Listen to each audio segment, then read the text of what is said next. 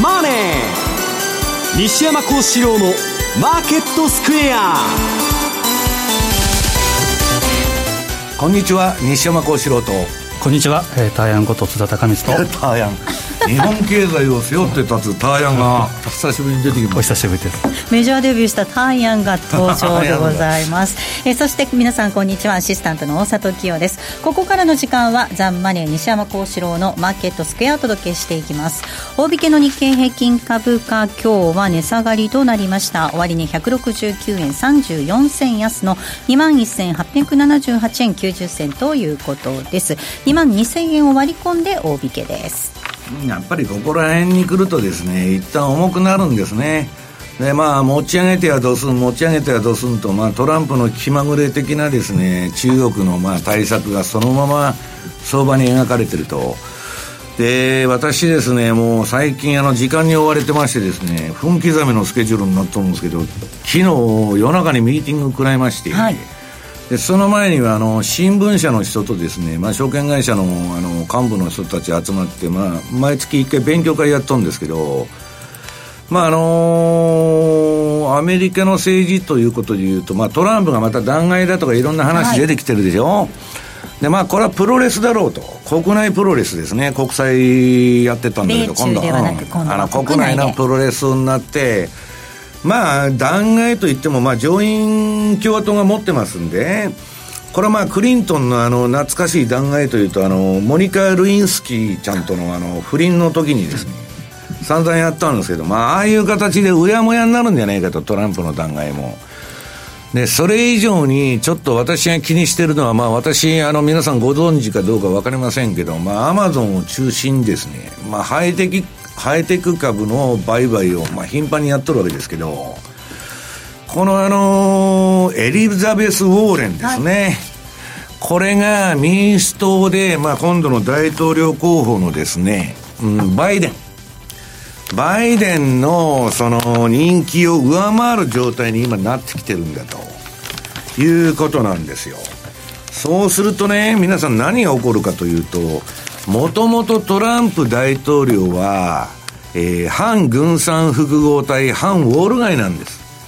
で、今度のこのウォーレンさんっていうのは、もう明確な反ウォール街で、ね。で、その上にですよ、その反 GAFA なんですよ。はい、けしからんと、ああいう IT 企業は独占だと。ね、個人情報なんだと思ってるんだと。いう人が出てきまして、で、民主党の他の候補を見るとですね、あの、例のあの、じいさんのあれ、あの、民主党のサンダースですよ。サンダースは富裕層に50%税金貸すっつって公約に挙げてやっとんですよ。みんな反ウォール街ばっかりじゃないかと。まあ分配の問題になってきてんで、どうしてもね、そういう道に行くんですけど。でね、まあ、その後、ファンドのその、ミーティングをしまして、ちょっとこれはね、ポートフォリオを考えないといけないと、これからの株も何も。あとね、後のコーナーで今日のやりますけど、皆さん、あの、隠れ QE4 というのが発動されそうになっとるんですね。で、こうなると、またバブルが延命してもおかしくないというのがありまして、どうもね、ややこしい世の中になってきたと。で、今のところは、もうむちゃくちゃな金余りと、そういう悪材料がね、まあ、さっぴかれて、なんか津田さんも言ってますけど、うだうだとしたレンジ相場にね、まあ、なるんじゃないかというようなね、えー、感触が強いということなんですね。これ大きな暴落なしにも隠れて QE4 こっそりやっちゃおうみたいな動きになってるってことですね。QE4 とはだから呼ばないわけです、はい、今のその皆さん教科書で習ったねオープンマーケットオペレーションズと公開市場操作と、うん、昔社会科かなんかで社会でねななんだっけもう忘れちゃいました何十年前で。まあよくあの金融政策の短期金融市場の、えー、調整手段として出てくるんですけどそれを OMO じゃなくてねポモにすると。PO うんうん。パーマネントをつけて恒久的な市場調査をやるんだと。でこれはね今に始まったことでなくて、あの、パウエルが QE やっとった時はですね、毎週火曜日にそのポモチュのが発動されて、金融機関から米債だとかモーゲージとか買い上げて金ばらまくっていうのを毎週火曜日にやっててで火曜日は株上がるんだっていうような時代がね2010年頃とかあったんですけどまあそれをやるんじゃないかと。だからガンドラックが言ってるようにいずれにしろねポートフォリオの拡大に持っていくんだと。いうことが今まことしやかに言われててやるかどうか分かりませんよ。そうなったらまたバブルが延命しちゃうじゃないかと。いうことでね、まあ、決戦は20 2020年に持ち越されるのかどうかということをね、いろいろ意見を出し合って、今、まあ、あの話し合ってるわけです。ドル円です。この時間107円の7576といった動きです。津田さん、はい、為替の動きいかがでしょうか？先週でいうとあのアストロロジー的に言うと重要変化日が9月18日。当たったんだよね。そうですね。まあそのあたりで一旦天井ってそれでまあ今横ばいというふうな感じですけど。で直近ではまあ9月中にはまあない10月になってからということですけど、しばらくはまあうだうだと、来週は中国が1週間お休みですかね、国慶節で、うん、なので、ちょっと材料的には厳しいなというのがありますが、やっぱりイギリス。英国の政局情勢っていうのが、ちょっといろいろ問題になってくるかなと、うん、やっぱりポンド、あと欧州通貨、このあたりが注目かなと思いますね。さて、この番組は YouTube でも同時に配信をしています。資料もご覧いただきながらどうぞお楽しみください。え動画については番組ホームページの方からぜひご覧ください。また番組ではリスナーの皆さんからのコメント、質問お待ちしています。投資についての質問など随時受け付けておりますので、ホームページのコメント欄からお願いいたします。ザ・マネーはリスナーの皆さんの投資を応援していきます。それではこの後午後4時までお付き合いください。この番組はマネースクエアの提供でお送りします。お聞きの放送は、ラジオ日経です。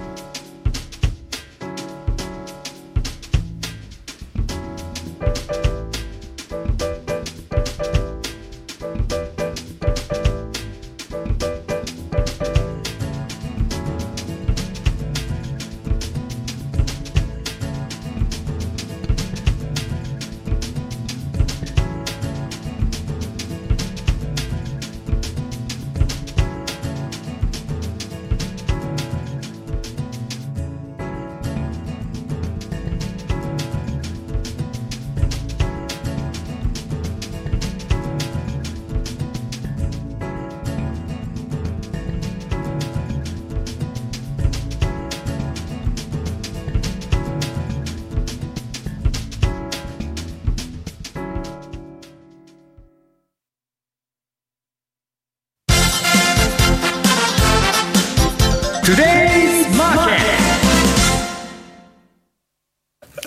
トゥデイズマーケットです。まずは今日のマーケット簡単に振り返っていきましょう。大引けの日経平均株価、先ほどもお伝えしましたように今日は値下がりの動きとなりました。反落です。えー、終値169円34銭安の21,878円90銭となりました。えー、本日は、えー、配当権利落ち日ということなので、こちらも、えー、重しとなったようなんですが、配当落ちを考慮したベースではおよそ10円の下落となりました。トピックスが19.02ポイントのマイナス1604.25でした。東証一部の売買代金概算で2兆3672億円。値上がり銘柄数418。対して値下がりが1677。変わらずは42銘柄となっています。東証一部売買代金のランキング。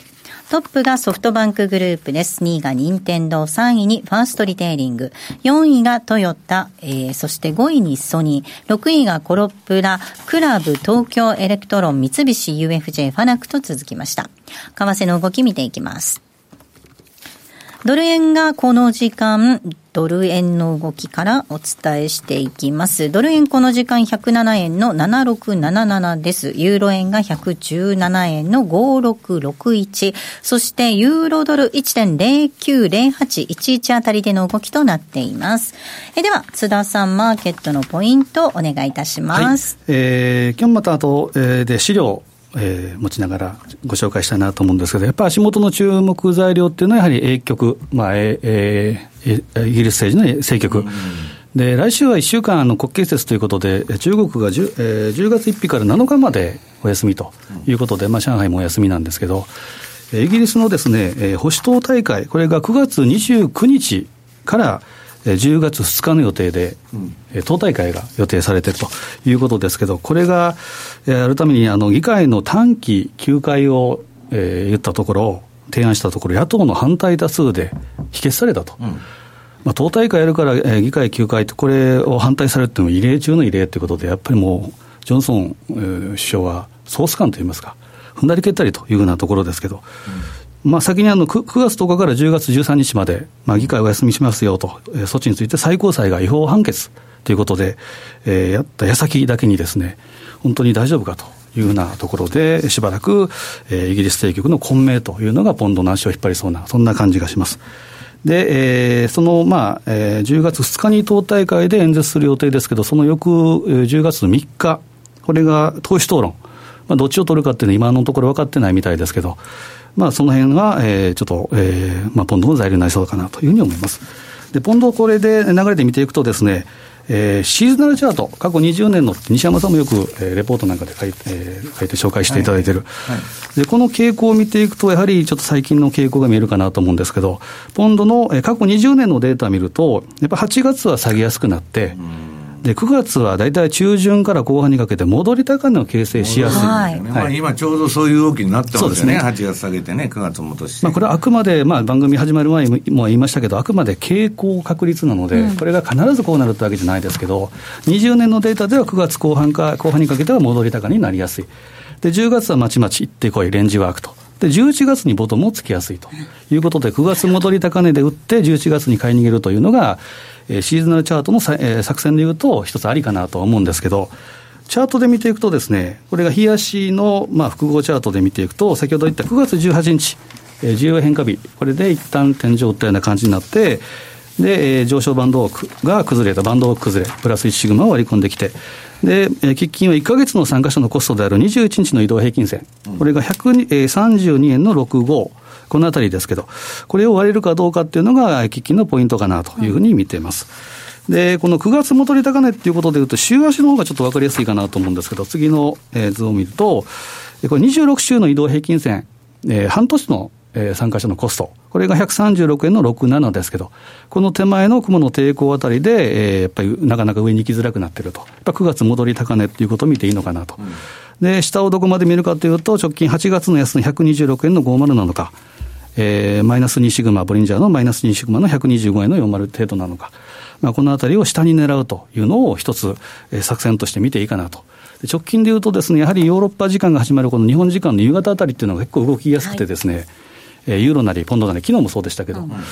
と今日あたりもしばらく、えー、そろそろ動いてくるかなというふうなチャートのシグナルも出てるような感じがするので、基本は、えー、戻りということで見てもいいかなと。で、あとはユーロドルも見ていきたいんですけど、はい、ユーロドルの冷やしは、9月3日の安値、1.09161、えー、これがですね、9月12日の ECB の理事会の時の、えー、9位再開ということで、下髭でその辺も意識して動いたんですけど、うん、なかなか割れなかったというところを昨日割り込んでると。でこうなると、まあ、新安値を更新ということで、なかなかですね、下に指したらメルクマールがないんですけど、えー、N 波動分析ということでやると、まあ、新安値とか新高値ってなかなか難しいんですけど、過去に。表の N 波動。そうですね、はい、あの、エリオットを使って。で、こうなると、まあ、A、B、C、A、B、C で N というのがありますけど、A-B の値と C-N の値がイコールということは、要は N を求めると、まあ、暫定値ですから、これな、不規則ですから何とも言えないんですけど、あくまで暫定値で計算すると、ユーロドルは1.06台ぐらいまでは一旦下に行く可能性もあると。いうふうに見ていいと思うので、うん、ちょっとユーロ、えー、ポンド、この辺欧州通貨はちょっと弱いというふうに見ていいのかなというふうに思います。で来週の材料でいうと、RBA が10月1日、はい、でこれはまあ据え置きだろうというふうに言われています。で、10月3日がトルコの CPI、で同じ3日に、えー、アメリカの ISM の非製造業。で、10月4日に、えー、雇用統計ということですから、まあ、このあたり注目ですけど、繰り返しながらイギリスの政局、えー、このあたりのポンドとか、あとはユーロの動き、このあたりに注目したいところですね。では西山さんお話伺っていこうと思います、はい、まあ、今欧州通貨ちょっと弱いよという話もありました。現状為替市場どんなふうにまずはご覧になっているのか。うんさっぱりわからんのですね。はい。わからんと。わからんのでやりようがないということなんですけど何がわからないかと言いますとですねえっ、ー、と、この資料の1ページ目持ってきました。えー、もう大先輩のラリー・ウィリアムズ、ウィリアムズ。えー、50年にわたって相場やっとる、まあ、ラリーがですね、えー、今週ドルの予測をしてるんですけど、うん、このドルインデックスの、その、先物のチャートをまあ見てですね、これ横ばいじゃないですか。横ばい相場っていうのは、えー、バズラのいい、雰囲気のいいね、えー、上げそうだっていうところの高値買うと、振り落とされるし、売ると、えー、踏み上げられると。で、まあ、ラリーは基本的には、このレンジをブレイクした方に乗りなさいと。まあ、相場の王道というか、順張り、レンジブレイクにつけていったんですけど、ただ今まで持ち合、持ち合いが非常に長いもんですから、そのバイアスが強くてね、また上抜いても上行かないかもわからないと。で、土点でひっくり返せと、その場合は、あんなこと言っとんですけど、まあ、どっちにしたって大した方向性がはっきり出てるわけじゃないということなんですよ。で、今日はね、皆さん、いささが私の運用の秘密めいたことをちょっと教えちゃうとですね、次のニューヨーク原油先物、このニューヨークの原油のですね、あの、皆さんチャートが出てる。で、これチャートが赤になったら売り相場なんですよ。で、緑になったら、えー、買い相場なんですけど、で、その、このチャートの、その、ローソク足の上下にね、紫のトレーリングストップラインっていうのはは走ってるんです。で、私はこのチャートを皆さんパッと見ると、うーんと、これ今の相場いかんと。方向性がはっきりしないっていうのは、あの、わかるんです。というのは、皆さんよーく見てください。このチャートを見ると、えー、っと、チャートが赤くなって、トレーリングストップラインがその赤の線の上にすぐ来ないような相場は、今おかしいんですよ、戸田さん。買いになって、買いになってからしばらくトレーリングストップラインが下にないとおかしいんだけど、上にあるんです。だから、買ってるんだから下下がったら切らなきゃダメなんだけど、で、今トレーリングストップラインはこの紫の緑のローソク足の下にありますよね。で、やっと買いの流れになってきたみたいなあれなんですけど、こういうね、すぐチャートの色が売り買いで変わって、トレーリングストップラインが買いになったんならすぐ下に来ないような相場は、やられるんです。これすごい企業秘密なんですけどね、実は。まあ、あの、そういうことで、レンジ、レンジ感というか、まあ、方向感がないんだということです。で、次はまあ実際にね、じゃあ今の為替もうわけがわからんだとか、まあどうせレンジだろうとか、このままね、えー、年内動かないんじゃないかと。で、ブレーキジットもよくわからんと。なんかう、うだうだしてきたじゃないですか、話が。で、まあそんな話ばっかり出てて、で、まあ今、トレンドが出るとしたら、先ほどから津田さんが言ってるように、ポンドですよ。目先もブレグジットがもう目の前に迫ってるんですから。だけど、ポンドは大きく戻してると。直近ね。あ、ちょっと今下げてますけど。はい、下げてきましたね。その、その前にすごい戻したと。はい、しで、これはまあ下げすぎの反動で戻しとるだけなんですけど、うん、この黄色いね、皆さん、下段の ADX っていうライン見るとずっと下がってるでしょ、はいで、標準偏差だけちょっと上がって、まあ戻り相場やっとったんですけど、下のサイドバーは、まあ若干一回ちょこっと赤くなっただけで、何のトレンドもないということを言っとるわけです。で、私はね、最もトレンドが出やすい、その、えー、ポンドドルでトレンドがない以上、こんな相場やってもしょうがないということなんです。で、やってもしょうがないっつって何もしないとですね、あの、個人投資家皆さんそれでいいんですけど、私の場合はね、首が寒くなってきて、あの、あの、首になる可能性があると。で、まあ、このところトレンドが出ないということで、まあ、有名なユーロドル。で、次がユーロ円のチャートが逆張りのシグナルがこれ出てんですけど、これまあそこそこいいとこで逆張りのシグナル出しててくれてて、で、もうダメだったらね、すぐ切っちゃうんですよ、これストップロスで。で、まあ、おおむね相場の転換点をその当ててくれるもんで、そのなんだっけ、えー、5ページのユーロ円なんて、まあ直近は売りになって、そこからドスンと落ちてるわけですけど、はい、まあこういうことをですね、地道に、えー、やっとるのがですね、今の相場で、まあそんな派手なことはですね、えー、何もやってませんと。やってませんし、できませんと。いうのが今の相場じゃないかなというふうに思ってるんですけど。先ほどユーロドルの冷やしのチャートをご覧いただきました。これ、あの、逆張りのシグナルでも下げの買いシグナル出てます。あ、売りシグナルが出てるんですけど、うん、ちゃんとこれ売りトレンド出てきてますね、冷やしでもね。うんまあだから、そのトレンド出てきて、まあ、むしろだから短期のね、4時間とか1時間ではトレンド相場になったりするんですけど、はい、まあどっちにしてもね、大相場と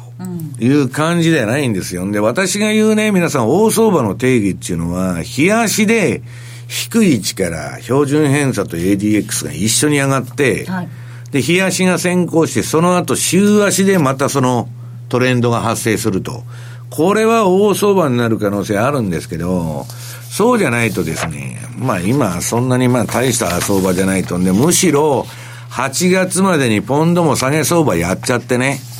で、今株が下がらないもんですから、ドル高株高相場になっちゃったりするでしょ、リスクオンになると。余計に訳がわからないということなんですね。津田さん、これ本当、ちょっと秋、難しい相場になりそうですね。ねまあ、9月は例年、その株がですね、一番下がりやすいというふうに言われたんですけど、まあ、今はまだ終わってはないですけど、そうですね、大きく動かなかったなというのがありますけど、やっぱり先ほど言いましたように、日足でトレンドサインが出てないと、うん、で8月に下げ切って、9月に戻りかどうかっていう、今ちょっと、えー、方向性を探ってるような段階ですから、短期勝負するならやっぱり短い時間足、4時間なりしは、ないしは1時間足。で細かくですね、えー、利益確定という、えー、売買か、もしくはレンジを決めて、えー、トラリピを仕掛けるか、えー、いうことぐらいしかないということですから、まあ、こういう時ほど得てして力をため込んでですね、10月にかけて大きく動くという可能性がありますけど、ちょっと直近のチャート状況ではですね、その大きなトレンドが出るというのは、もう少し時間がかかりそうかなという気がしますね。うん、だからあのまあ、この番組でね、言ってたように、9月は難しいんだって言ってるじゃないですか。はい、で、うにゃうにゃしたこういう、またね、うだうだとした相場になっちゃったね、今週私のメルマガに大札さんが失敗談をなんか書かれてましたけど、トレード人気と。オケラトレードになっちゃう、オケラトレードになっちゃうと、要するに売ってやらり買ってやらりになっちゃうっていうのはね、結局ね、えっと、まあ、テクニカルに従ってやるのはいいんだけど、まあ、要するに明確なトレンドが出てるときは、まあ、休むも相場じゃないですけど、あの、見てなきゃダメなんですよ。はい見てなきゃダメなんだけど、ポジションをあえて取る必要はないと。だから遊び程度にパラパラやっといたらいいんだと。で、私はあの、わざとね、あのー、負けるトレードもするんですけど。あそうなんですか？はい。するんです。あのー、はい、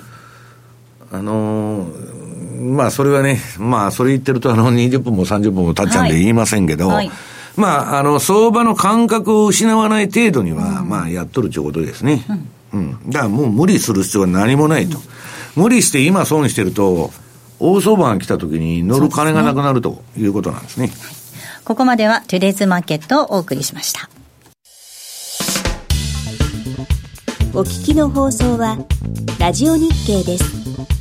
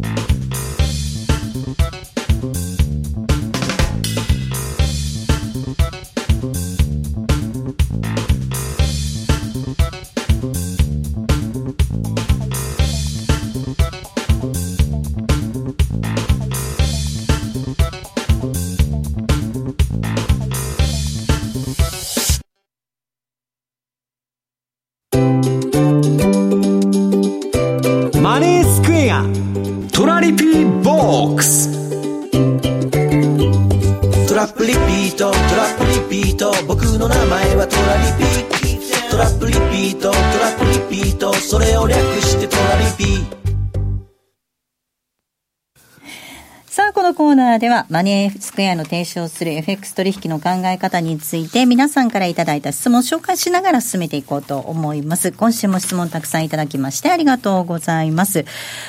えー、群馬ボスさんからいただいた質問を紹介いたします。今年も10月末買い、4月末売り、ワークしそうでしょうか？去年は結局どうなったんでしょうか？というふうな質問をいただきました。はい、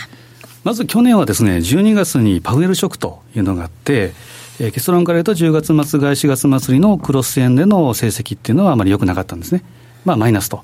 ただ、これは西山さんともいつも言ってるんですけれども、これ、過去20年、30年、もしくは戦後データを見ると、確率が高いというふうなトレードスタイルですから、これやっぱり5年、10年続けていくっていうのが大事なんですね。うん、要するにね、募集、1年やられたからやめますとかね。そういう話じゃないんですよ。それを募集団のデータたくさん作って長く続けることによって、まあ、勝つ年もあれば負ける年もあるんだけど、慣らしていくと勝てるんじゃないかという可能性に一つをかけとるわけです。で、いかなる確率にかけるゲームであっても、じゃあその10月末買い、4月末売りをやってて、証拠金がなくなりましたと。損して。これは話にならんわけです。だから必ずストップは置いてくださいと。いうことなんですね。この期間、必ずずっと、例えばバイアンドホールドで持っといて売るっていうんじゃなくて、この期間は投資チャンスが多いというふうな感じでいいと思うんですね。ですから、例えば10月末に買いましたと、で11月そこそこでっていうことで、リーグって逃げて、で休む相場、これでもいいと思うんですね。であとは、最初にお話をした過去20年のそのエクイティクロックなんか見たらですね、これもやはり、これで必ず当たるかというと、これ当たるんだったらですね、ウォール街のセリフと同じなんですけど、必ずも送るんだったら、なんとかいないというセリフがありましたけれども。映画ウォール街の。誰も働いてないと。はい。そうですね。ウォール街で働いてない。これはですね、データとして、例えばポンド円だったら9月戻り高値になりやすいということで、必ず今年もなる、来年もなるってことじゃないんですね。なので、えー、言うなればこれ20年続けていただくというぐらいのつもりで見ていただければいいと思うんですけど、やっぱり10月末が4月末りっていうのは非常に魅力がある。トレードですから、はい、今年もやっぱ参考にしてみたいなとは思いますけど、ね、あとはなんだ、津田さんのあの8月末買いの12月末売りのオセアニア通貨、まあ、それも同じことなんですよ。うん。まあ、今のところはまあ当たってるけれども、これが必ず当たるわけじゃないと、うん、あくまでデータとしては、特にニュージーランドドル円は非常にワークしやすいと、うん、12月上げるっていうのは、これ、20年のデータでは高いというのがありある程度ですから、一応参考にしていただければと思いますね。うんさあ、そんな10月の投資戦略を考える上で参考になるかと思います。10月22日、セミナーが津田さんありますね。はい、これはですね、あの、祝日お休みで、はい、えー、大阪で西山さんも一緒に、はい、そうだ、俺出るんだ、これ。あ、忘れとったかな、本当忘れとったかな。チケット渡すの忘れてましたよ。そうそうそう。ったら渡しますから。おお、そうだそうだ、そうだ。10月22日お休みですから、ここで久々にですね、大阪でまた、えー、お話をしたいなと、うん、特に欧州通貨が中心になるんじゃないかなと思うんですけど。大阪行った時楽しかったね、あのセミナー。そうですね。はい、盛り上がりましたか？いや、世界のターヤンが来とると。世界あの、その世界経済を支える男、ちょうどあの、大阪で、そう世界経済、日本経済。日本経済が世界経済になって、なんかあの、ちょうど話が大きくなって。これだけ宣伝してくれた大沢さんが番組見なかったというのがですね、今日気づきに知りまして。見ましたよ。あの、カットされてましたんで、あの、見る気がなくなったと。うん、こんだけ一緒にやってて見てくれないのかなと寂しくなりましたけど。見ましたよ、あと、後からね。すいません。えー、12月、あ、10月22日です。10月22日になります。えー FX ワンデーセミナー大阪での開催となります。詳細、えー、マネースクエアのホームページをご覧いただきますとございます。西山さんも登壇する予定となっておりますので、ぜひ皆さん足を運んでいただければと思います。10月22日 FX ワンデーセミナー大阪です。ここまではトラリピボックスお届けしました。FX 運用をお考えならマネースクエアで、特許取得のオリジナル注文、時間を資産に変えるテクノロジートラリピがお客様の相場感をしっかり活かしながら、でも手間暇のかからない快適な運用をサポートいたします。今、ラジオをお聞きの皆様にさらに嬉しいお知らせです。ついにマネースクエア FX のお取引手数料がすべて無料になりました。お客様の戦略に応じた運用スタイルをより実現しやすい環境をご用意いたしました。その他にもトレードシステムの刷新や新通貨ペア、メキシコペソ円の導入でお取引環境はますますパワーアップ。これからもマネースクエアは中長期的な資産形成を目指す投資家の皆様を様々な形でサポートいたします。まだマネースクエアの口座をお持ちでないという方、ぜひこの機会に口座開設をご検討ください。今なら FX 新規口座開設キャンペーンを実施中です。詳しくはザ・マネー番組ウェブサイトのマネースクエアキャンペーンバナーをクリック。毎日が財産になる。株式会社マネースクエア。金融商品取引業関東財務局長金賞番号第2797号。当社の取扱い商品は投資元本以上の損失が生じる恐れがあります。契約締結前交付書面をよくご理解された上でお取引ください。お聞きの放送は、ラジオ日経です。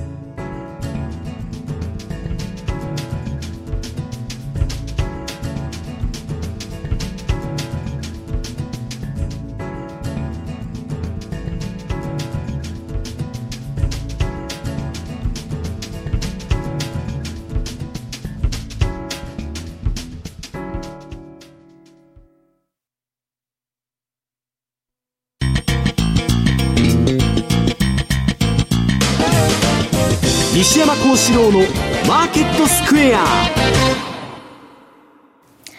さあ、このコーナーではマーケットの見方について西山さんにいろいろな角度で教えていただきます。今日のテーマ、隠れ QE4 スタートか？ということでお話を伺っていきます。まずはこんな質問いただいているのでメールを紹介したいと思います。はい西山さんは次の会話は暴落後の QE4 だと言っていましたが、暴落前に隠れ QE4 などを実施してしまうと、順番が逆になってしまいます。その場合、会話はどこになるのでしょうかということです。うん私はね、あの、QE4 というよりも、えー、っと、近年の株はですね、7年から10年に1回ドスンと来ると。ね、バブルが崩壊するとまたバブルを起こして、その損を飛ばして、まあ、その間になんとか埋めようと思ってあげてですね。で、またそのバブルが崩壊しちゃって、またバブルを起こすと。だからまあ IT バブルから始まって、それを IT バブルが崩壊して、むちゃくちゃに経済がなって、今度は不動産バブルを起こして、サブプライム住宅バブルで。で、それが崩壊してリーマン危機になったと。で、リーマンで、えー、民間の損が中央銀行に付け替えられたっちゅうだけの話ですから。で、そこからは中央銀行が値付けしてまたバブルを起こすと。で、今中央銀行バブルが今の現在まで継続中と。で、これはまあ、どっかでまたね、おかしくなるんじゃないかと思ってると。で、もう、あの、えー、10年間上げましたんで、まあ明日来ても来年来てもまあそれまだ1、2年、3年持つか分かりませんけど、次の大きな下げが買い場だっていう認識なんですよ。で、今難しいのは、えー、っと、FRB は隠れ QE と私まあ今週のレポートに書いたんですけど、まあ、あの、冒頭に言いましたようにですね、この短期市場がおかしくなっとるのをいいことに、えー、その短期の調節を高級化してですね、パーマネント化して、まあ、ジャブジャブにしようと。で、それは、別にモーゲージとか長期債買うわけじゃないから、QE4 とは呼ばれないわけですよ。で、それでね、乗り切ろうとしてるんじゃないかと。んで、早かったらそれが10月末の FOMC で決定されるんじゃないかみたいなね、憶測が出てるわけです。で、それはまあ、そこで出てくるかどうかわかんないけど、ああ、次なんか危機が起こったら、とりあえずポモで、そのパーマネントのオープンマーケットオペレーションズで乗り切るんだなといううまいこと考えたなというのがまあ見えてるわけです。で、そうなるとですね、またバブルが延命する可能性あるんで、まあ、下手に調子に乗っては売れないと。ただ、一つ言えることは、企業業績も景気も、アメリカでさえですよ。どんどん悪くなってくる。ヨーロッパ筆頭に今、えー、景気はまあ、あのー、悪くなってんですけど、な、アメリカだけね、一人勝ちというようなことは起こらないわけです、普通。だまあ時間が経つに従ってですね、えー、もう悪くなってくると。で、もう社債の発行ばっかり増えてて、低金利いいことに、まあそれでまた自社株買い買ってね、えー、自分とこの株を釣り上げて、ストックオプションで売り逃げると。まあ、モラルハザードのですね、云々が相変わらず行われてるんですけど、うんまあそうは言いながらですね、なかなかこの中央銀行がやってるバブルですから終わりにくいと。で、そこで、次の会話とか危機がいつ来るのかっていうミーティングを、まあ日夜やってるわけですよ。で、それはね、まあ我々の場合、そんなの山間とかで行くわけじゃなくて、まあしっかりしたテクニカルとか根拠に基づいてやるんですけど、えー、今週じゃないや、えー、今週のレポートに書いたんだ。マネースケアさんのレポートにも書きましたけど、えっと、ゼロヘッジにね、えー、っと、方向転換の9月の始まりと、まあ、28の経済的な不吉な予兆っていうのが載ってたんで、そのポイントだけ抜粋したの載せたんだけど、これまあ9月の始めるとってもう9月終わりかけてますけど、まあ今後何に注意すべきかということが書いてある。これ28もありまして、はいえー、いろんなことが、その、書いてあるんですけど、私が確信しているのは、この28のポイントのうちの25番でね、えー、っと、これ資料の何ページだっけ？ウォーレン・バフェットの、うんと、手元現金の。手元現金ありますね。はい、ある。はい。このね、えー、っと、記事に書いてるのは、これね、私あの、先走ってそんなことばっか書いてると、いや、バフェットは強気だとかね、いろんなまあ、あの人に会うと、いや、あいつは強気だと言って、いう意見も聞いてるわけです、私自体が。だけど、私の多分言ってることと同じことを考えてる人もいて、まあこのゼロヘッジの記事書いた人はね、ウォーレン・バフェットは会社の資金を株式市場に投入する代わりに、1220億ドルを現金保有することにしたと。これは危機が来ていると、彼が信じていることを明確に示していると。それは、評論家とかでないですよ、バフェットは。ね？自分の会社はほとんど株式投資で飯食ってるんですから、真剣にやってるわけですよ。その真剣にやってるバフェットがね、そんな世界経済バラ色だとかね、えー、あるいはアメリカの株が割安だと、そう思ってんなら現金12兆円も誰が置いときますかと。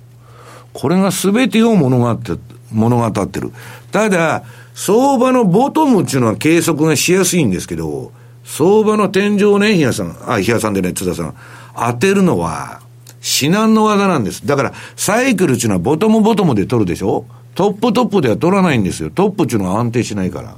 だから、えー、私はですね、まあ、それいつ危機が来るとか言って、私のところにもすごく問い合わせが来てるんですけど、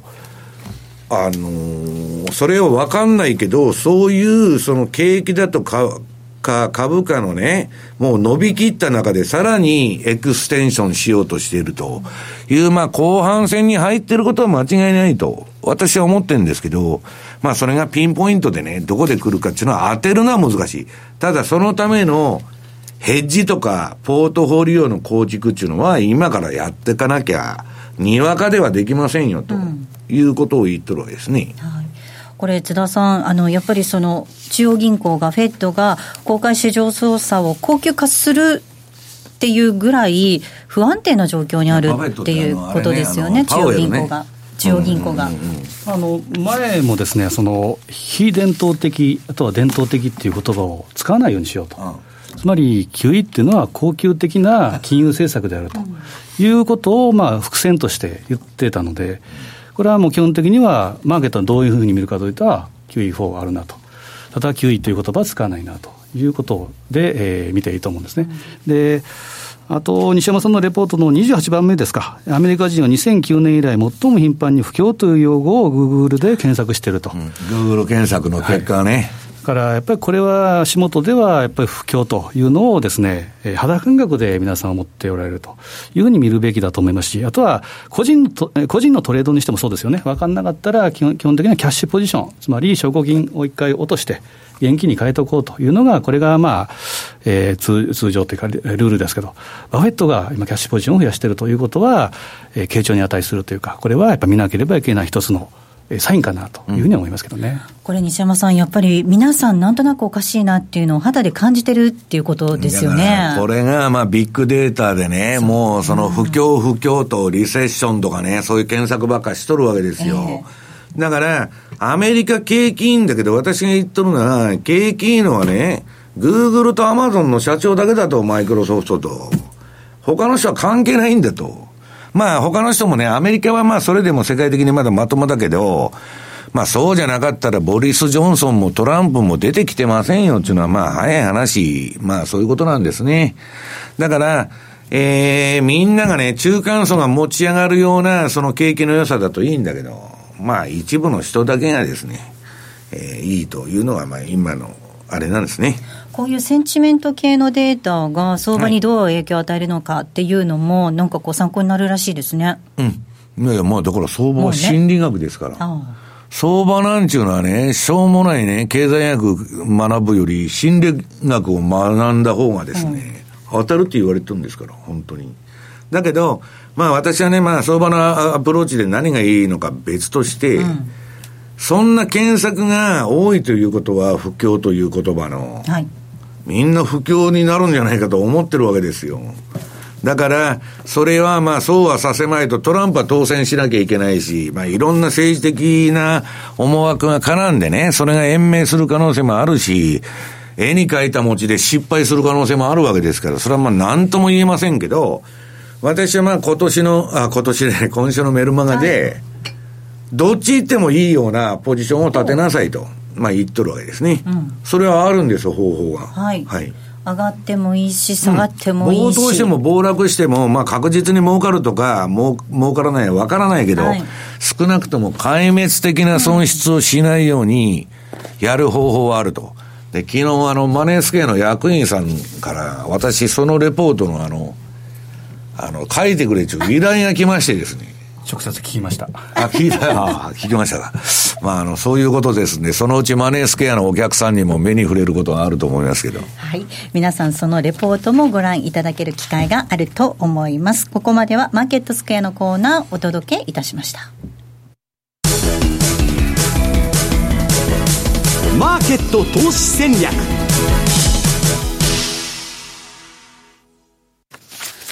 さあ、このコーナーでは来週に向けてのマネースクエアの投資戦略を伺っていこうと思います。津田さんなんですが、えっとですね、ご覧いただいている方からこんなメールいただいたんですよ。津田さんが野球部のエースだったとは驚きでした。どちらかというと、レンジで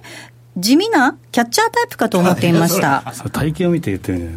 昔は、あの、ちょっと痩せ 痩せてたんです。痩せそうなんですね。それでは、来週に向けての投資戦略のご教授をお願いいたします。まあ、番組見てないから大沢さんよく分かってないと思うんですけど。私はあの多分見てないと思いました。カットされてました、ね、そんなことないですよ、はい、見ましたよ。まあ昔からあの、えー、作戦を立てるのはですね野球も相場も好きでですねやってたんですけど一応相場の作戦でいうとシンプルにいきたいのは先ほど言ったやっぱり欧州通貨の、えー、ショート。これはやっぱり政局も見ながらっていうことがあるんですけど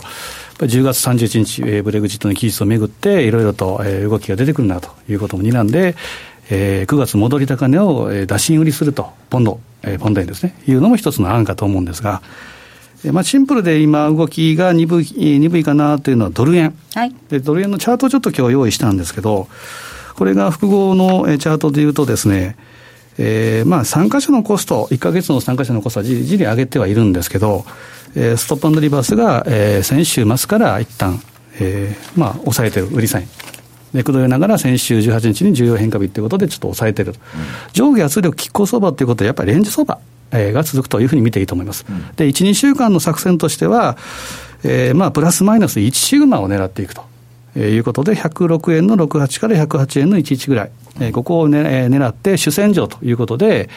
例えば、えーまあ、週足、月足レベルが上値重いっていうことですから、売り取られピということで仕掛けてもいいかなという気がするんですね。で狭いレンジでね。狭いレンジで。で、まあ、細かく仕掛けて、初めてやる方は、例えば、えー、小さい枚数からやるとか、えー、小さい、えー、ポジションからやるとか、いうことでもいいと思いますし、ちょっとしばらくは10月第1週、えー、中国市場お休みということもあることと、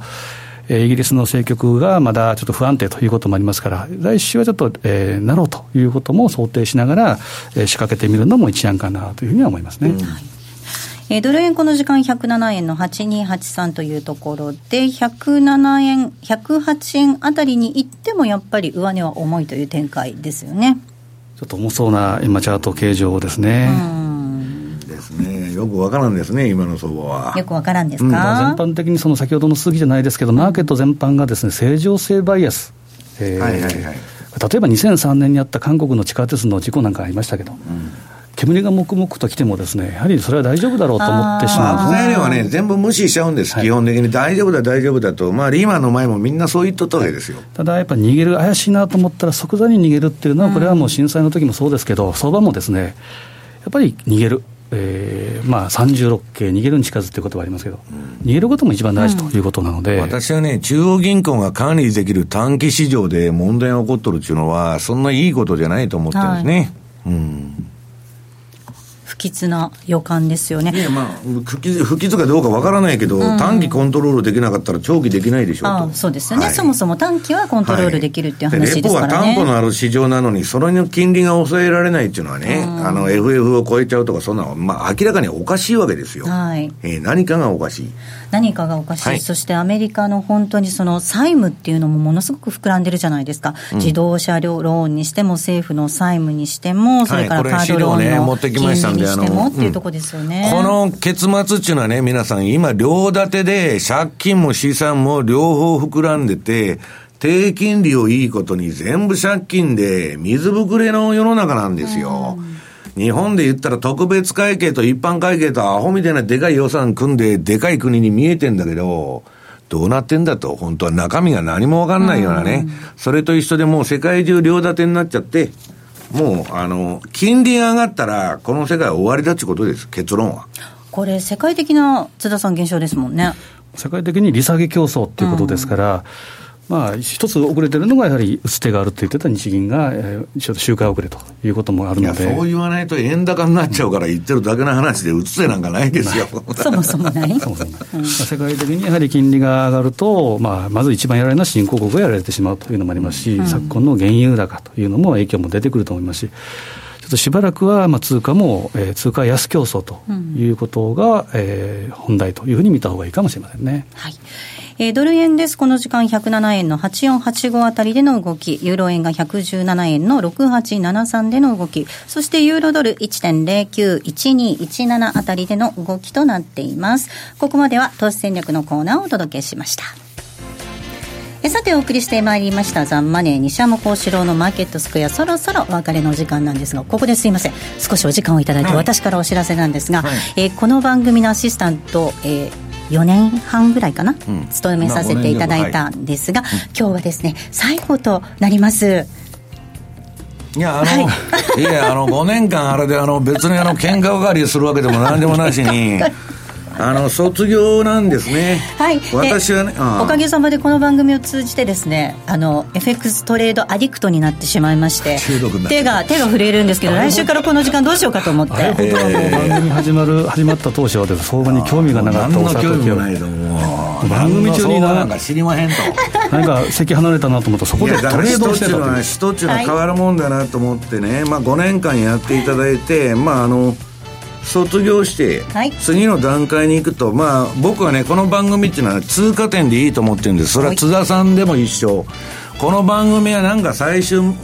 のその目標とかそんなんじゃなくてありがとうございます。頑張りたいと思います、うん、あの次のステージに行くと、はい、いうことなんだよ。はい。そろそろお別れです、はい、今日ここまでの相手は？西山幸四郎と。マネースクエア津田隆光と。大里清でした。さようならこの番組はマネースクエアの提供でお送りしました。